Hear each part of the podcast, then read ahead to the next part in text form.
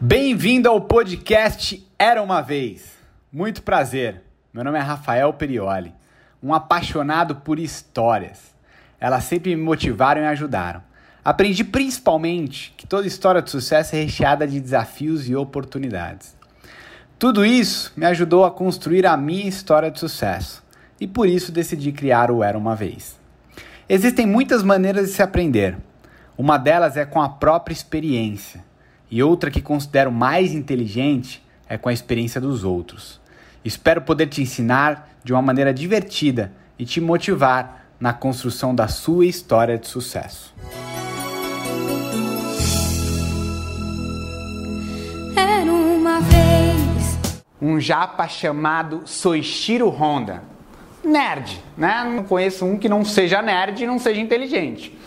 Ele pegou tudo que ele tinha né, que não era muita coisa também, mas estava na faculdade, largou a faculdade, largou tudo para se dedicar é, a desenvolver anéis de pistão, porque ele queria vender para a Toyota, né, uma ideia brilhante.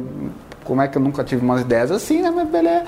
Foi lá e foi apresentar o projeto para a Toyota, que ele desenvolveu, demorou muito tempo. Chegou lá, a Toyota recusou o projeto dele e ele, pô, né? e agora? Voltou para a faculdade, voltou para estudar, chegando na faculdade, né? A galera zoando, falando que o sonho dele era uma coisa absurda. E ficou lá né, continuou aperfeiçoando o projeto dele depois de dois anos, né, pegando as noites dele sem fazer porra nenhuma, dando a perfeição do projeto. Conseguiu então que o projeto fosse aprovado. A Toyota realmente pegou o projeto dele e aí ele foi se dedicar em viabilizar a fábrica dele, para que ele pudesse fornecer os anéis de pistões para a Toyota. E aí nessa de ir atrás do governo para que pudesse ajudá-lo, o governo negou o concreto para ele, né? Mais um obstáculo na vida desse japonesinho. Negou o concreto, mas nessa ele teve ideia e ele foi lá e produziu o próprio concreto, né? Puta, nunca tive nenhuma ideia para ficar milionário, esse já, já teve um monte, né? Foi lá e fez a própria fábrica e os caras estão lá trampando, tal, no meio da guerra, Segunda Guerra Mundial, os caras trampando e a, a fábrica é bombardeada. Não uma, né? Duas vezes.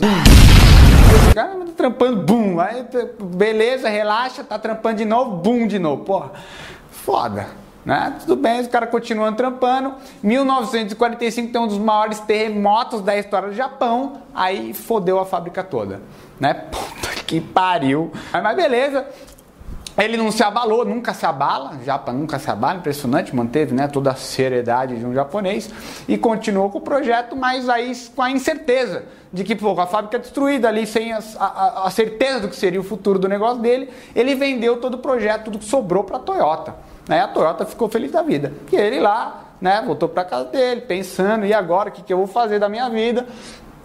Até que acontece uma crise é, no, no país, né, devido à guerra, devido a tudo que estava acontecendo, de transporte e de combustível. Né? Começou a faltar combustível, consequentemente, ele começou a ter problemas de transporte.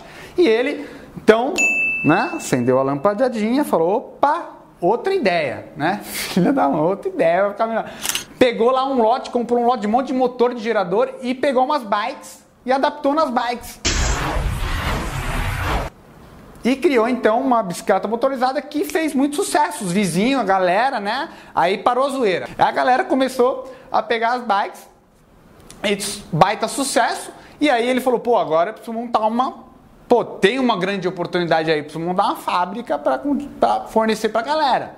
Só que ele não tinha capital, não tinha grana. Ele falou, e agora? Aí ele foi lá e fez uma carta de próprio punho para 18 mil proprietários donos de fábricas de bicicleta, lojas de bicicleta. Fala sério, velho. 18 mil, escrever 18 mil cartas, né? Na, naquelas desenhos japa, japa, deve estar numa câmera da, da peste. Mas escreveu as cartas e conseguiu que 5 mil deles antecipassem a grana. Caralho, nunca consegui que meu pai me desse uma grana para sair. O cara conseguiu que 5 mil proprietários antecipassem o capital para ele. Então, em 1948 surge a Honda Motor Company. E em 1949 é fabricada a primeira motocicleta. E hoje todo mundo já conhece o resto da história, se tornou um dos maiores impérios automotivos do mundo, é, mais, emprega mais de 100 mil pessoas. E um dos propósitos realmente de Soichiro de impactar positivamente a vida das pessoas acabou se realizando. E ele tem uma frase que eu queria compartilhar com vocês, que o sucesso é feito de 99% de fracasso.